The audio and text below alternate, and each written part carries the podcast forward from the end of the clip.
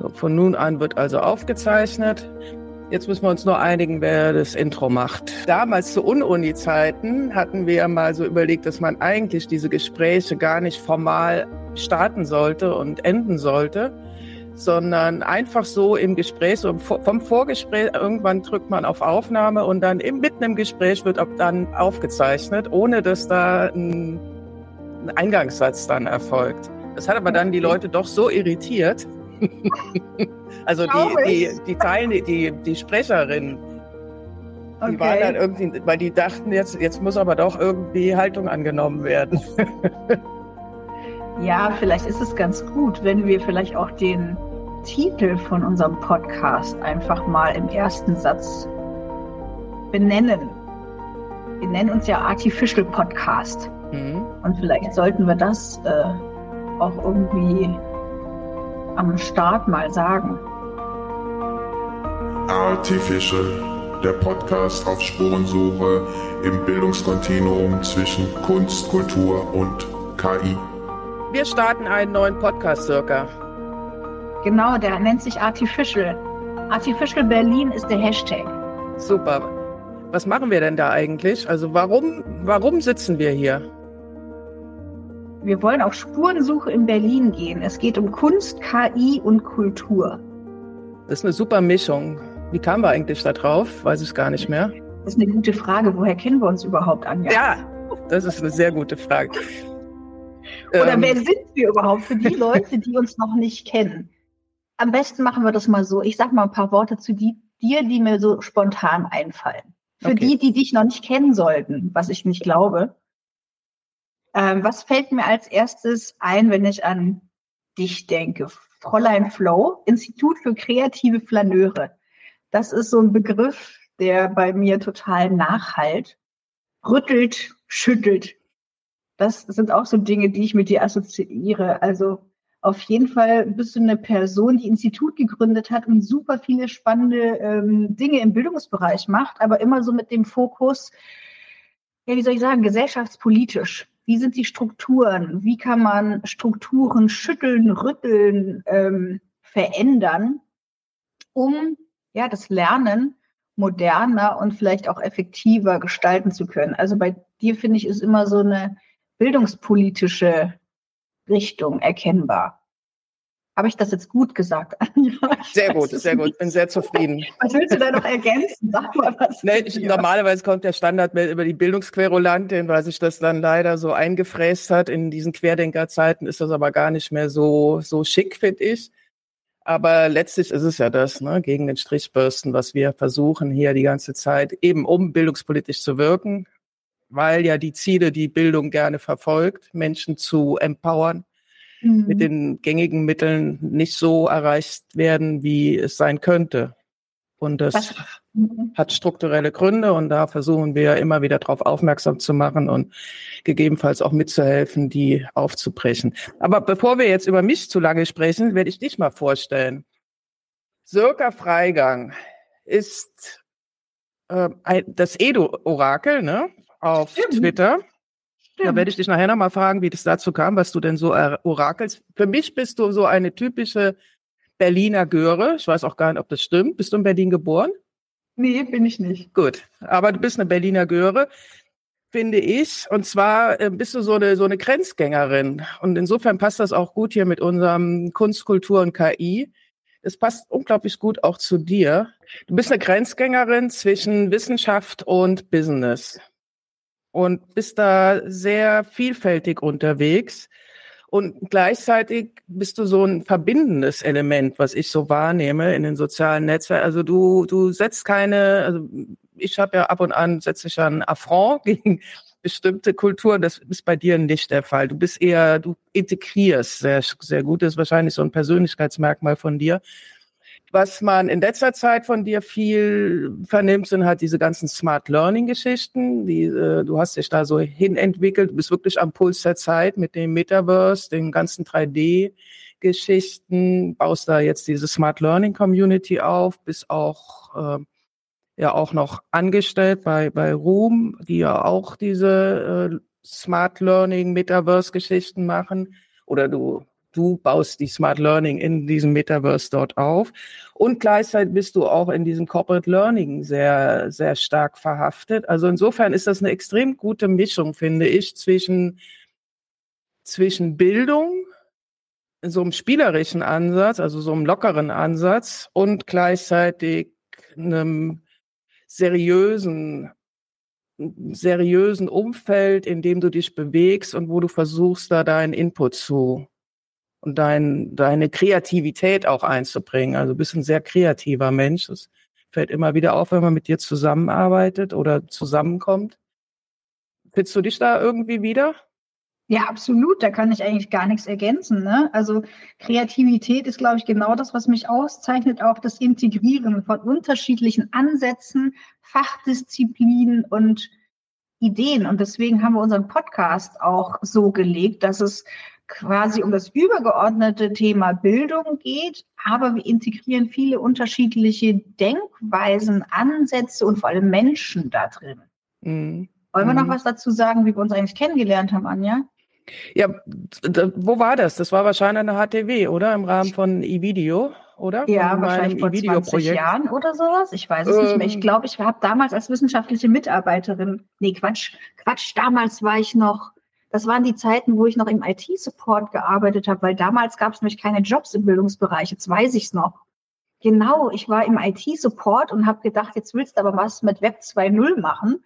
Und dann habe ich den Kurs an der HTW gebucht und dann hast du immer mehrere Kurse angeboten, dann irgendwie noch ein Folgejahr. Und so haben wir uns kennengelernt. Und seitdem haben wir äh, immer den Kontakt gehalten und äh, inspirieren uns gegenseitig. Mhm. Und was ich mhm. auch bei dir ganz toll finde, muss ich sagen, du bist immer authentisch, kritisch und extrem reflektiert. Und das spiegelt sich auch in den Büchern und den Publikationen wieder. Und ich glaube, da ergänzen wir uns auch von der Persönlichkeit ganz gut, weil ich bin eher so diejenige, die, die die die Dinge sofort ausprobiert und nicht so viel reflektiert. Also ich meine, klar mache ich das auch so in Büchern, ne? Aber ich, ich glaube, so die Kombination von uns beiden funktioniert auch sehr gut weil ich viele Dinge einfach sofort auf die Straße bringe irgendwie. Und äh, du da immer, immer so sehr analytisch und reflektiert und kritisch an so, vor allem strukturell. Aber nicht Themen theoretisch. Angeht. Also das würde ich gerne, weil äh, zum Beispiel dieses ganze Metaverse, das haben wir ja auch damals bei eVideo mit, ähm, mit diesem Second Life, das haben wir ja auch alles Stimmt. schon ausprobiert. Ne? Stimmt, vollkommen. Also da war, wir waren eine der ersten, die überhaupt so eine Dependance im Second Life hatten. Und da Stimmt. waren nur noch ganz wenige am Goethe-Institut. Die Uni Bielefeld hatte da so ein, so ein Projekt. Und äh, wir, unser kleines E-Video-Projekt, hat da experimentiert und ja. Das ist auch also, der Grund übrigens, warum ich auf Facebook bin mit Klarnamen. ich ja. habe ja mehrere Profile auf Facebook, ähm, aber so fing das an, stimmt ganz viel ausprobiert und gemacht und in einer sehr, sehr frühen Zeit, wenn man sich überlegt, wie sich das Web 2.0 weiterentwickelt hat, ist ganz schön krass, ne? Ja, weil ähm, ich ja auch immer der Ansicht war, dass dieses ganze Web 2.0, also ich mag diese, diese Privatisierung, ne, also diese Privatisierung im Sinne, dass äh, Menschen sich da zu privat äußern, das, das sehe ich persönlich kritisch, vielleicht ist das aber auch meinem Alter geschuldet. Für mich war halt immer diese ganzen sozialen Netzwerke waren ein Vorteil für den Austausch beruflicher, mhm. moderner Entwicklungen und sich da weg, also als wirklich als Lernumgebung, als informelle Lernumgebung das zu begreifen und auch so zu nutzen und weniger was ja damals war ja immer so Standard, irgendwie sie gehen, das Standardaussagen, dass die Menschen nicht auf Social Media gehen, weil sie keine Lust haben, andere Leute Mittagsessen zu sehen. Also in meinem mhm. Netzwerk gab es das immer nie weil ich äh, daran auch kein Interesse habe und äh, diesen Menschen auch kein Interesse hatte, die sowas teilen müssen. Naja. Das gut, ist aber ein äh, gutes Stichwort. Ne? Wenn man in, in einer bestimmten Bubble ist, hat man immer die gleichartige oder sehr gleichartige ähm, Informationen, die da reinlaufen. Und genau das ist ja das, was wir mit dem Podcast durchbrechen wollen, oder? Genau, genau, weil jetzt sind wir ja im KI-Zeitalter gelandet. Und äh, das ist ja jetzt sozusagen die nächste, der nächste Step über dem quasi das ist ja nicht das Web 3.0, wie es normalerweise definiert wird, aber im Grunde ist es der Nachfolger dieser Web 2.0 Welle, ist jetzt diese KI-Welle. Genau. Und was wir jetzt schon wieder beobachten, ist, dass die ganzen beobachten können aus meiner Sicht, sind dass diese ganzen alten Bezüge diese sozialen Bezüge, die die Menschen haben, jetzt wieder unter dem Gesichtspunkt der KI reflektiert werden, aber nicht unter dem transformativen Gesichtspunkt. Also mhm. was könnte denn künstliche Intelligenz wirklich verändern und, und verbessern im Interesse der Menschen? Also wie, wie, was können wir, wie können wir den Menschen das nahebringen, dass sie künstliche Intelligenz für sich nutzen, um sich schneller auf diese transformativen Entwicklungen vorbereiten zu können. Und das wird überhaupt nicht diskutiert im Bildungskontext, sondern alle sind nur besorgt da, darauf zu schauen, wie KI ihr Business verändert. Ja, und wie sie genau. das möglichst schnell wieder einfangen können, um, damit sich an den Strukturen wieder nichts verändern muss. Und da habe ich echt ein Problem. Ich weiß ja, nicht, vor allem die, die zentrale Frage ist ja eigentlich, was brauchen die Menschen, um glücklich bei der Arbeit wirken zu können. Also genau. ich finde halt immer die, die, die Frage ist ja, in welchem Kontext sehen wir diese Technologien? Und natürlich ist es relevant auch zu überlegen, ähm, welchen negativen Einfluss kann das haben, aber eben auch welchen positiven. Und ich finde, wir sind ja alle Gestalter, Gestalterinnen unserer Zukunft. Und ich finde, die Verantwortung muss auch jeder für sich annehmen bin ich ganz fest davon überzeugt, dass wir mehr in die Richtung gehen müssen, dass Menschen die Verantwortung annehmen und eben nicht zum Opfer dieser Zukunft werden, sondern dass sie die Zukunft gestalten. Und die Frage ist, wie kann ich diese Technologie nutzen, sei es KI, sei es IoT, sei es die ganzen XR-Geschichten, wie kann ich diese Technologie nutzen, um das Leben und Arbeiten der Menschen besser zu machen? Und genau darum soll es ja in unserem Podcast gehen, so ein bisschen, ne? Genau, dass wir auf Spurensuche gehen, dass wir uns Menschen raus und wir haben ja eine ganze Liste, die werden wir jetzt noch nicht nennen, aber wir haben ja uns eine Liste an Persönlichkeiten zusammengesammelt, die wir anfragen möchten und mit denen wir sprechen möchten, wie sie sich so in ihrem beruflichen Umfeld, in diesem künstlerisch kreativen Bereich bewegen, wie sie dorthin gekommen sind und wie sie sich am Puls der Zeit bewegen, weil auch dort wird die künstliche Intelligenz ja bereits entweder eingesetzt oder kritisch reflektiert. Mhm. Und da werden wir versuchen, Menschen aufzusuchen, die mit uns darüber sprechen und von denen wir dann wiederum lernen können, wie die sich abseits der Mainstream-Wege eigentlich so weiterbilden und weiter qualifizieren. Oder? Ganz genau, ganz genau. Also was mir halt äh, Spaß bereitet äh, in diesem zukünftigen Podcast, ist, mit Menschen zu sprechen, wo ich sonst nicht die Gelegenheit dazu hätte.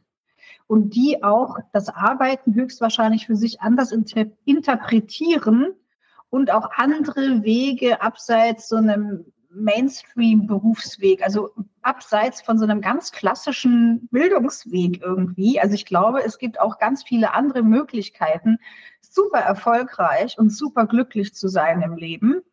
Ähm, vor allem auch in diesem Kunstbereich. Also ich liebe ja auch die Verbindung zwischen Kunst und Technologie.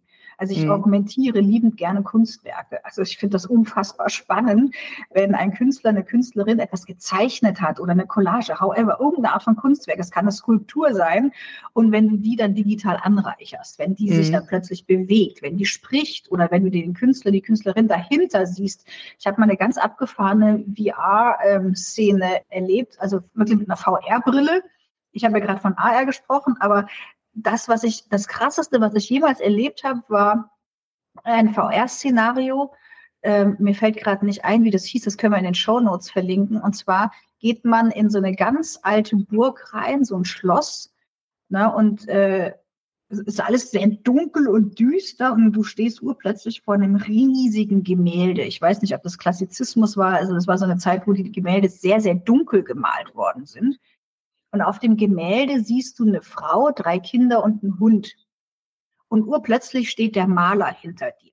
Hinter dir. Ne? Und er spricht mit dir und sagt dir, warum er das Gemälde wie gemalt hat. Ja, das ist halt eine ganz andere äh, Möglichkeit, mit Kunst in Kontakt zu kommen. Und das Krasse war, dass dann die ähm, Objekte aus dem Bild plötzlich um mich herum getanzt haben. Die Kinder sind aus dem Bild rausgekommen und die Frau und der Hund und die haben alle um mich herum getanzt. Also das war total faszinierend. Und ich glaube, es gibt wirklich super spannende Verbindungen zwischen Kunst und Wirtschaft und Kultur. Und das ist auch so ein integratives, verbindendes Element. Wo Menschen glücklich sind, wo sie sich ausleben können. Und zum Glück kann ich das in meinem Job ja auch. Aber ich finde, Kreativität ist so wichtig, um sich selbst irgendwie auch Ausdruck zu verleihen und andere Menschen damit zu berühren und zu begeistern. Und das ist wirklich auch was, was Menschen bei der Arbeit glücklich macht. Vielleicht auch ein Stück Selbstverwirklichung. Mhm. Das finde ich klasse. Was mir, als du das erzähltest, durch den Kopf ging, äh, war, was ich abgedreht fand, war mal bei einer Ausstellung im Wedding. Es gibt ja diese Kolonie Wedding, das ist so ein Verein, die haben sich organisiert, um die leerstehenden Ladenräume zu bespielen mhm. und stellen die denen als temporäre Kulturort im Grunde als Ateliers zur Verfügung. Ganz viele hier sind, ja überall, cool. gibt es in diese ganzen Einzelhandelsläden ja mehr oder weniger bankrott gegangen. Und insofern hat sich das hier über die Jahre etabliert. Und äh, um diesen und dieser Verein bietet einmal im Monat so ein Kunstwochenende an. Da kann man diese ganzen mhm. Ateliers besuchen gehen. Die sind dann offen. Und da war mal vor ein paar Jahren eins, da hat ein Künstler vorgestellt, Gemälde, die in China gibt es einen Ort offenbar, der sich darauf spezialisiert hat, Klassiker nachzumalen. Mhm. Und zwar Ölgemälde, richtig gut, also in richtig guter, die, die sind also wirklich Plagiats, äh, ja, professionelle Plagiatsprofis, genau. Und in einer Wahnsinnsqualität. Du kannst im Grunde, kannst du das auch da beauftragen, kannst auch Fotos ingeben und das beauftragen. Das und das, das war so krass. Fand, also das fand ich so, also dieser, dieser, diese globale ökonomische Entwicklung rund um dieses Kunstgeschäft. Und du hast dann wirklich ein nachgemaltes Original in deinem Wohnzimmer hängen. Das fand ich irgendwie ziemlich abgedreht. Das ist auch abgedreht. Mhm. Also ich glaube, wir werden auch Spannendes herausfinden. Also ich, ich habe richtig Bock irgendwie mit ähm, abgefahrenen Menschen aus der Berliner Kulturszene zu sprechen. Wir haben nämlich noch gar nicht gesagt, dass wir in Berlin nur unterwegs sein werden, oder? Genau, wir wollen in Berlin unterwegs sein, weil wir wollen nämlich auch, wenn es uns irgendwie möglich ist, an die Orte gehen, von die diese Menschen vorschlagen oder uns auch vielleicht Orte raussuchen und dann daran hängende Menschen wiederum interviewen die so ein bisschen ungewöhnlicher sind, die also auch einen Bildungsraum letztlich darstellen, ohne aber im gängigen Bewusstsein als Bildungsraum wahrgenommen zu werden. Und im Grunde verstehen wir ja wirklich Bildung als Kultur. Also Bildung ist Kultur, ist Teil der Kultur. Und wenn wir jetzt in dieses endlich nach all diesen Jahrzehnten tatsächlich in dieses lebenslange Lernen hineinschreiten sollen und müssen, um diese ganzen technologischen Entwicklungen äh, für uns nutzen zu können und auch damit leben zu können, dann äh, wird es höchste Zeit, dass man wirklich versteht, dass die ganze Welt da draußen ein Lernraum ist. Ganz genau. Und die Frage ist, wie bewegen wir uns in diesem ja, Bildungs- und Raumkontinuum. Ne? Also die Leute, die mich kennen, die wissen ja, dass mir Orte und Räume extrem wichtig sind. Egal, ob die hybrid sind, ob sie analog sind, also physisch, oder ob es virtuelle Welten sind. Aber ich glaube, diese Orte haben was mit uns Menschen zu tun. Und da, wo wir uns aufhalten, sei es zu Hause, sei es äh, in irgendeinem Büro, sei es in einer Galerie, das, das macht einen Unterschied. Und das möchte ich rausfinden, wie, wie andere Menschen über Arbeit denken, über Lernen. Höchstwahrscheinlich definieren die Lernen ganz anders als wir, die im Corporate Learning unterwegs sind. Ähm, ich könnte mir vorstellen, dass die das für sich auch anders konnotieren und anders beschreiben. Und deswegen haben wir ja 35 Fragen vorbereitet, oder Anja? Ganz genau. Und eigentlich wollten wir uns auch wechselseitig jetzt noch ein paar stellen, aber ich glaube, wir sind jetzt schon länger, als wir äh, den Podcast gestalten wollten, weil wir wollten das ja doch handelbar halten. Wie wäre es denn, wenn wir uns jeweils eine Frage raussuchen und die sind nicht abgesprochen jetzt? Ja, und da wir stellen uns eine Frage aus diesen 35. Genau. Wer will denn anfangen? Willst du anfangen oder soll ich anfangen? Ich fange dann einfach mal an. Welche suche ich mir denn aus? Einfach eine willkürlich aus der Mitte. Ähm ich glaube, die passt gut zu dir. Nummer 22. Woraus schöpfst du deine Energie? Weil du hast Energie. Woraus schöpfe ich meine Energie? Aus wirklich der Kreativität, die ich frei ausleben kann. Indem ich immer Dinge neu mache, anders mache und zwar mit anderen zusammen. Das liebe ich. Mit anderen kreativ sein. Deswegen mache ich ja die meisten Projekte auch in Co-Kreation, in Communities, mit Peers, mit anderen zusammen und am liebsten mit Menschen, die was komplett anderes machen als ich. Deswegen glaube ich, passt der Podcast auch so gut zu uns. Ich habe in meiner Smart Learning Community wirklich auch Leute zusammengeführt, die eigentlich nichts miteinander zu tun haben, aber die haben alle ein Ziel. Und das finde ich so spannend. Da waren Leute äh, von der Bank, da waren Leute, da war eine Frau, die war Hundetrainerin, ja. Dann gab es aber auch Leute, die Rechtswissenschaften studiert hatten und Demokratie erlebbar machen wollten. Ne, also diese super spannende Mischung von Menschen und Menschen treiben mich eigentlich an. Spannende Leute. Ähm, und deswegen freue ich mich so auf diesen Podcast, von anderen Menschen tolle Geschichten zu hören und was die antreibt. Ja. Super. Sehr gut. Jetzt eine Frage an dich. Ähm, ich schaue mal da drauf, was wir da alles so haben. Ich nehme jetzt die Nummer 13. Und zwar, von wem hast du am meisten gelernt, Anja? Oh je, jetzt müsste ich fast, glaube ich, ähnlich antworten wie du, nämlich aus von meinem Netzwerk. Also ich kann mir gar keine einzelne Person rauspicken. Also ich bin ja ein großer Fan davon des informellen Lernens. Also ich glaube ja, dass man da am meisten lernt. Und ich habe das Glück, in dieser Zeit geboren zu sein, wo es so viele Möglichkeiten gibt, sich mit heterogenen Menschen zu umgeben, ohne dass man die jetzt direkt persönlich auch alle kennen muss. Und ich habe unglaublich viel auf Twitter gelernt, muss ich mhm. sagen. Also wahrscheinlich das meiste in meinem also beruflichen Leben.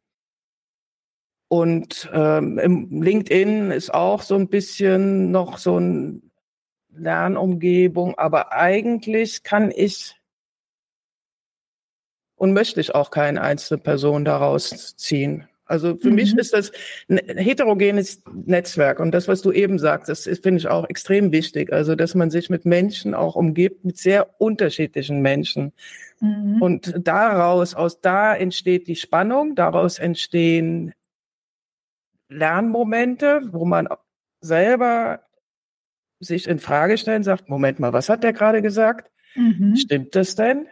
Mhm. Oder wieso denke ich denn, dass das anders ist? Und vielleicht stimmt, so wie ich bislang da drauf geschaut habe, stimmt das gar nicht. Und das sind so die Momente. Deshalb brauche ich einfach auch eine Vielzahl an unterschiedlichen Menschen und keine homogene Bubble. Also homogene Bubbles finde ich unglaublich nervend, muss ich fast sagen. Ja, also, ne? Und deswegen machen wir es anders in dem Podcast, ne? Genau, ganz genau. Und wir suchen uns ganz unterschiedliche Menschen und hoffen, dass wir ganz viel Reibung auch erfahren. Genau. Und wer äh, Lust hat, dem Podcast zu folgen, kann das dann in Zukunft machen. Wir haben zehn Folgen geplant. Genau. Manche werden wir vor Ort machen. Vielleicht fahren wir sogar mal mit dem Velotaxi durch Berlin. Vielleicht oh, machen ja. wir eine Folge im Metaverse.